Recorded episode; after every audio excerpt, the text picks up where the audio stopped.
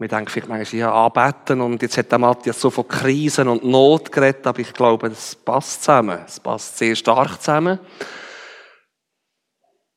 Wir haben ein schönes Lied gesungen vom Vertrauen.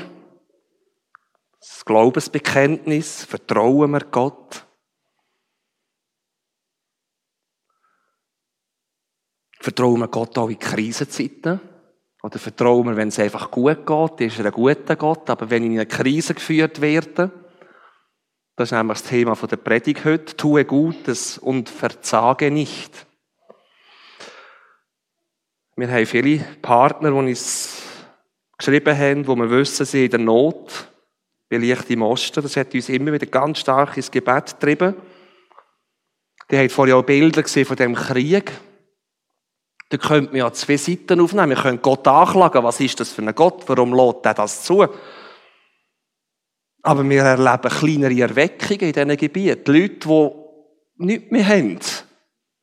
Und sagen, aber der Gott, ich will das Vertrauen dem schenken. Eben die Grosselis, die haben sie gesehen und alte Männer, die gehen Kirche, obwohl niemand hat eingeladen, kein Flyer, nichts. Kirche ist sogar zu und der Pastor ist geflohen. Aber die haben gesagt, wir müssen irgendwie einander Gemeinschaft haben und den Gott ehren. Im Kriegen. Tue Gutes und verzage nicht. Verzage, ich habe im Duden angeschaut. Im Duden, dort lese ich, den Mut verlieren. Also das Verzagen heißt den Mut verlieren, kleinmütig werden oder in einer schwierigen Situation die Zuversicht, die Hoffnung, das Selbstvertrauen und die Lust zum Handeln verlieren. So, das ist das Thema da von unserem Lio-Fest gsi, wo wir vor einer Woche gefeiert haben. Und äh, wir denken an Partner bei Licht im Osten. Wir möchten ganz konkret für zwei Personen beten, die schwer unheilbaren Krebs haben Beide, die enorm gut tun, Reich Gottes bauen, helfen. Wir beten für zwei Männer, die sich verletzt haben, beim Arbeiten, beim Gutstun. Der Flat hier, heiterne, der Mann, der war am Liofest. Ich habe ihn vorhin auch gezeigt, auf meiner Missionsreise ist er ja auch vorgekommen. Der geht wöchentlich mit einem vollgeladenen Bus in die Kriegszone. Anfangskrieg, etwa vor vier Jahren, ist er in die Hände der Rebellen gekommen, also von den russischen Separatisten. Das war dann noch nicht so ganz klar, wo ist die Frontlinie. Die haben ihn gefangen genommen. Sechs Tage, erbärmliche Zustände, und er hat gehört, wie draussen äh, geschossen wird. Leute mit Säck über dem Kopf. Und sie haben ihn immer wieder verurteilt, dass er ein Spion ist von der ukrainischen Armee und hat ihm gesagt, nein, ich bin für Jesus unterwegs, ich bin Christ, ich will einfach helfen. Und sie haben ihm es nicht geglaubt. Sie haben sogar Zigaretten auf der Hand ausgedrückt, um ihn zu verletzen, um ihm Schmerzen zuzuführen, dass er rettet, dass er ehrlich wird und er hat alles gesagt, was er hätte können sagen. Und es ist nach sechs Tagen ist das, ich kann jetzt nicht alles erzählen, es würde zu weit führen, es ist wie ein Wunder geschehen. Sie haben ihn auf ein Feld rausgeführt, Zuerst haben sie ihm den Sack über den Kopf und die auf ein Feld rausgeführt. Dort haben sie ihn losgelassen. Und er war auf einem Feld und hat gewusst, in diese Richtung, Himmelsrichtung ist die Ukraine. Ja, nicht in diese Richtung. Und sie zwei Kilometer zu Fuß, barfis, gelaufen, bis er wieder in seinem Land war. Tue Gutes und verzage nicht.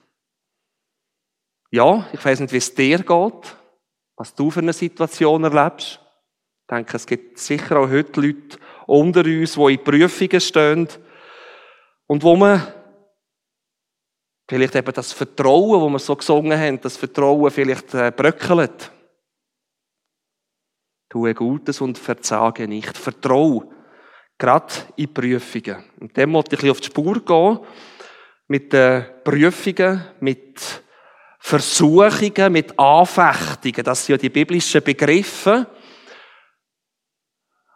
Kommen die jetzt von Gott oder kommen die jetzt da von dem Satan oder sind sie einfach menschlich? In dem Jahr, ich meinte, es in dem Jahr war, auch ein Thema beim Papst. Er hat gesagt, wir beten das Vater unser falsch. Wir beten ja, so lehrt uns Jesus das Gebet und führe uns nicht in Versuchung. Und er hat das Gefühl gehabt, Gott ist doch ein Vater und Gott als Vater führt uns nicht in Versuchungen. Er, sein Vorschlag ist, lasst uns nicht in Versuchung geraten.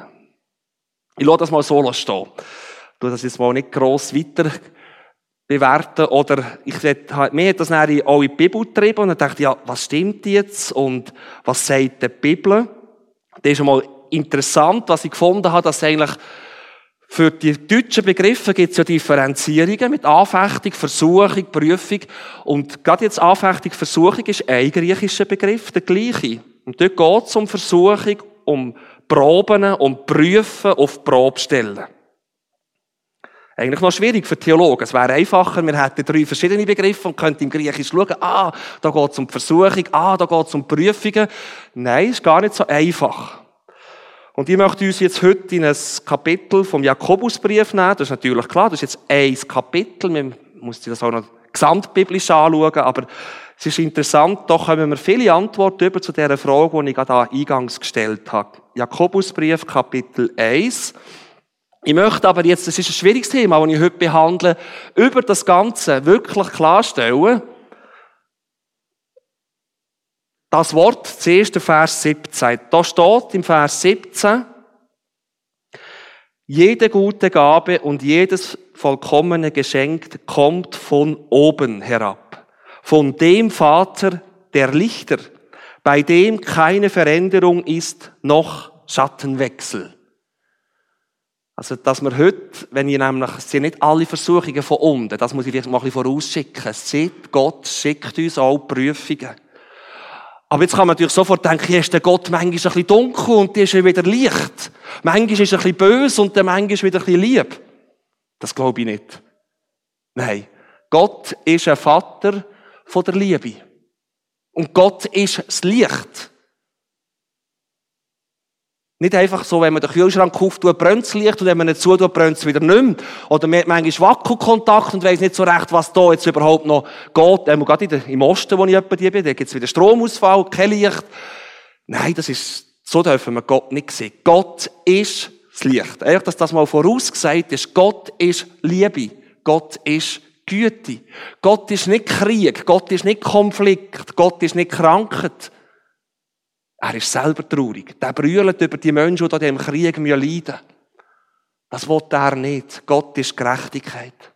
Und doch, jetzt kommt etwas Schwieriges. Er führt uns in Prüfungen. Ja, was ist denn das für ein Gott? Ein liebender Gott, der uns in Prüfungen führt.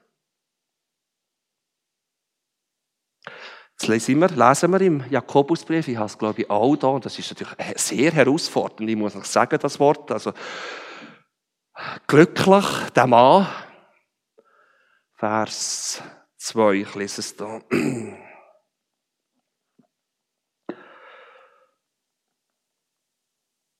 Ich lese es da ab, ist vielleicht nicht ganz die gleiche Übersetzung. Glück, glückselig der Mann, der die Versuchung erduldet, denn nachdem er bewährt ist, wird er den Siegeskranz des Lebens empfangen, den er denen verheißen hat, die ihn lieben. Also wir lesen im Jakobusbrief, dass nicht einfach alle Versuchungen kommen vom Bösen. Oder von, von mir selber können es ja auch noch sein. Nein, es gibt Prüfungen, wo Gott uns trainieren führt, wo Gott zulässt.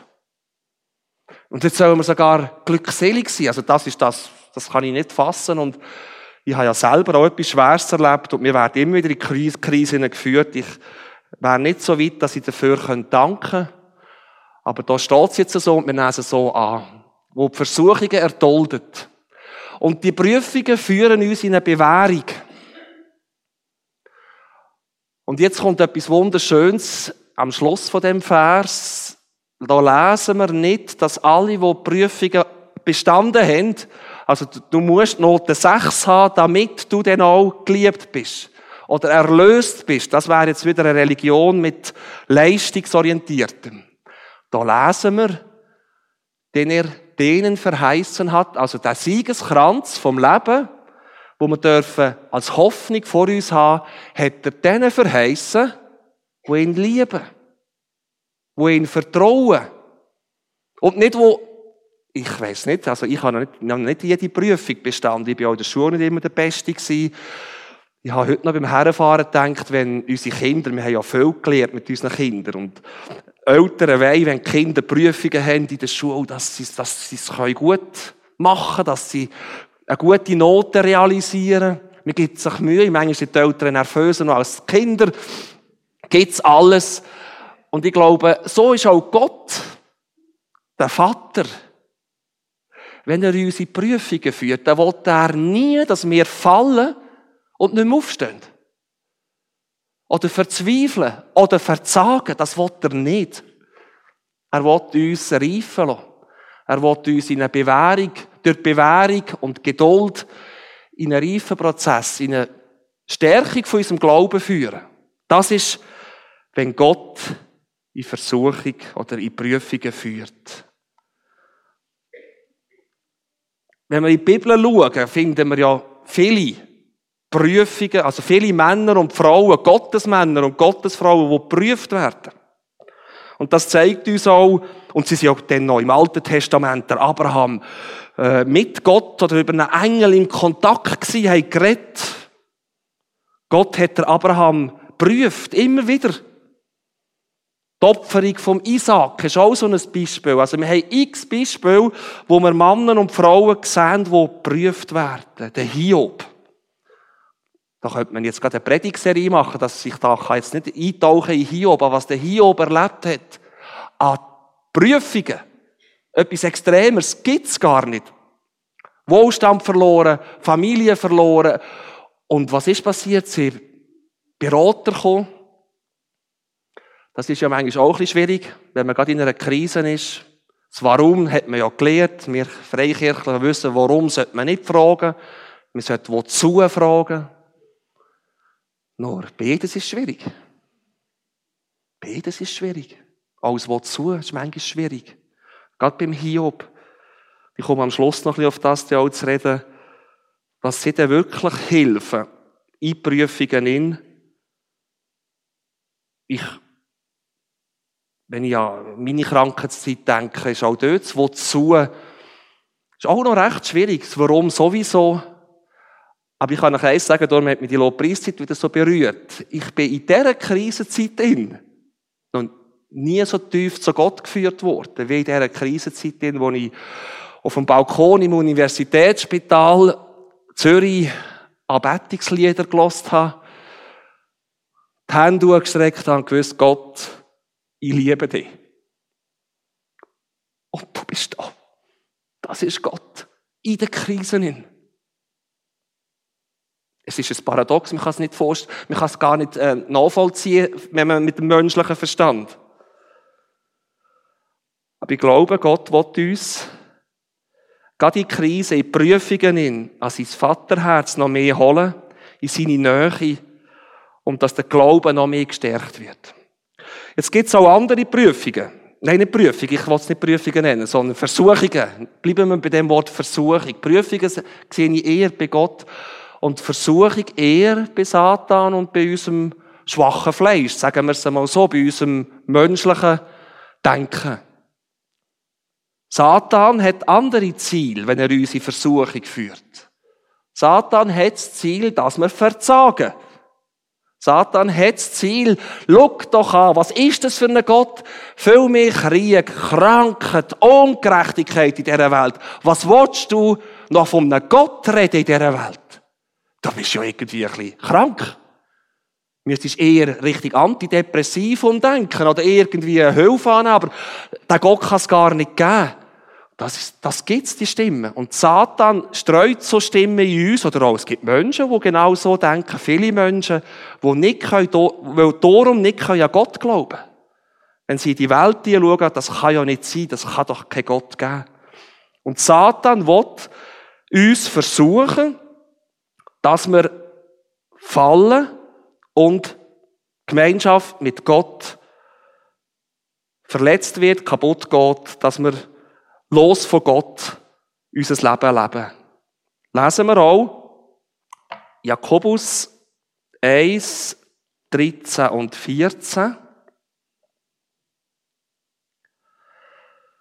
Niemand sage, wenn er versucht wird, dass er von Gott versucht werde. Merkt ihr jetzt? Ist interessant. Am Anfang hat es geheißen, Gott, glückselig, wenn du in Prüfungen geführt wirst. Und jetzt sagt der Jakobus aber, niemand sage, wenn er versucht wird, dass er von Gott versucht werde. Denn Gott kann nicht versucht werden zum Bösen. Und er selbst versucht niemanden. Sondern jeder wird versucht, wenn er von seiner eigenen Begierde gereizt und gelockt wird. Danach, wenn die Begierde empfangen hat, gebiert sie die Sünde, die Sünde aber, wenn sie vollendet ist, gebiert den Tod. Das ist jetzt die andere Seite. Also wenn ich Satan will uns versuchen, wir sehen das bei Jesus Christus, er ist versucht worden. Wie hat der Satan Jesus versucht? Oder bei dem Sündenfall, auch dort, ja, hat das Gott wirklich gesagt. Oder Jesus, wenn du wirklich der Sohn Gottes bist, der macht doch aus diesen Steinen Brot. Du hast ja Hunger und Durst. Was hat Jesus gesagt? Er hat sich aufs Wort konzentriert und ich glaube, das ist wirklich auch in Anfechtungen, aber auch in Prüfungen in. Und wir warten vielleicht, wozu Gott und es ist so ruhig, finden wir da Hilfe und Trost und Halt im Wort Gottes. Da hat er uns sich offenbart. Da finden wir Antwort. Und Jesus hat sich aufs Wort konzentriert und hat gesagt, es steht geschrieben. Der Mensch lebt nicht allein vom Brot, sondern von jedem Wort Gottes. Satan hat nicht aufgegeben. Es ist die zweite Runde gegangen. Geh weg, hinter mich, Satan, denn es steht geschrieben, du sollst den Herrn, deinen Gott, anbeten und ihm allein dienen.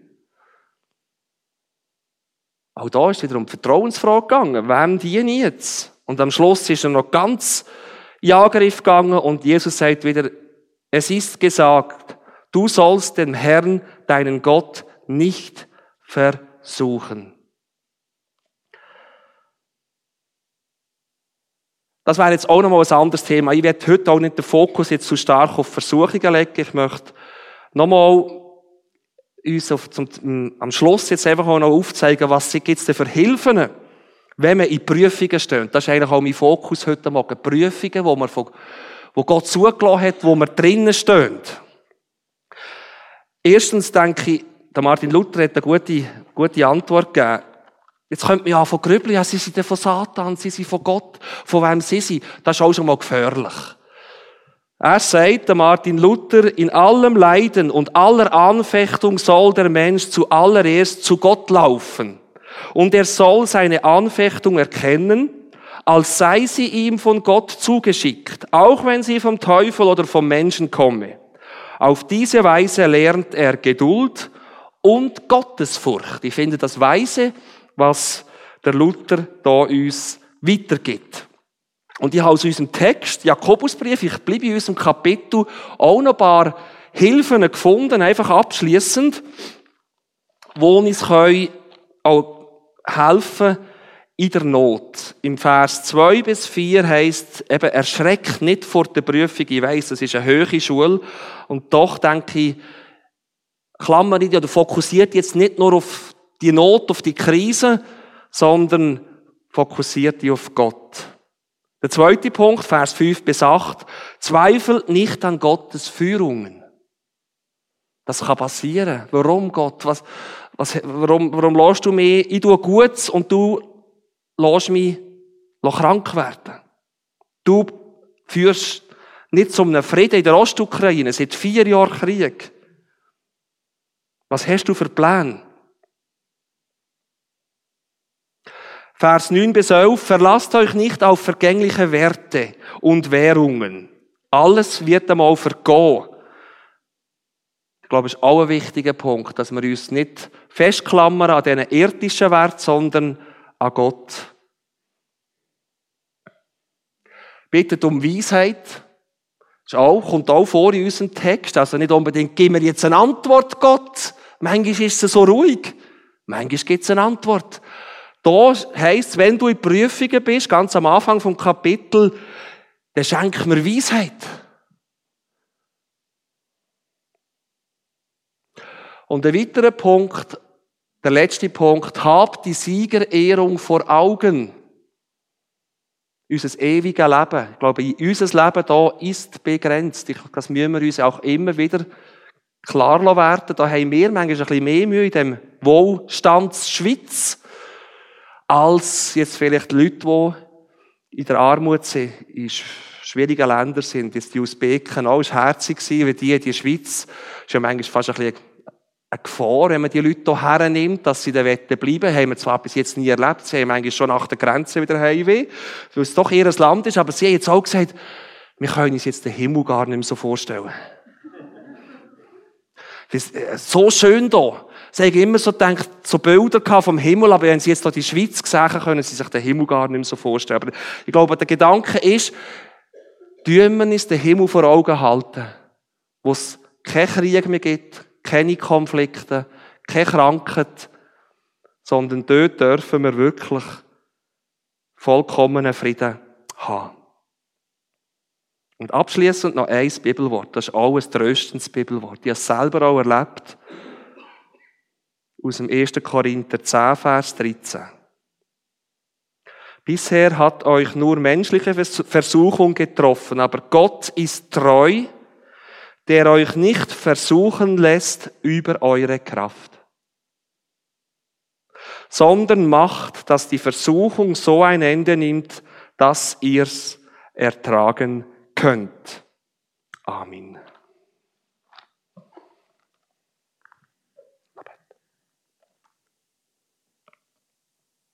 Ich tue noch beten mit uns.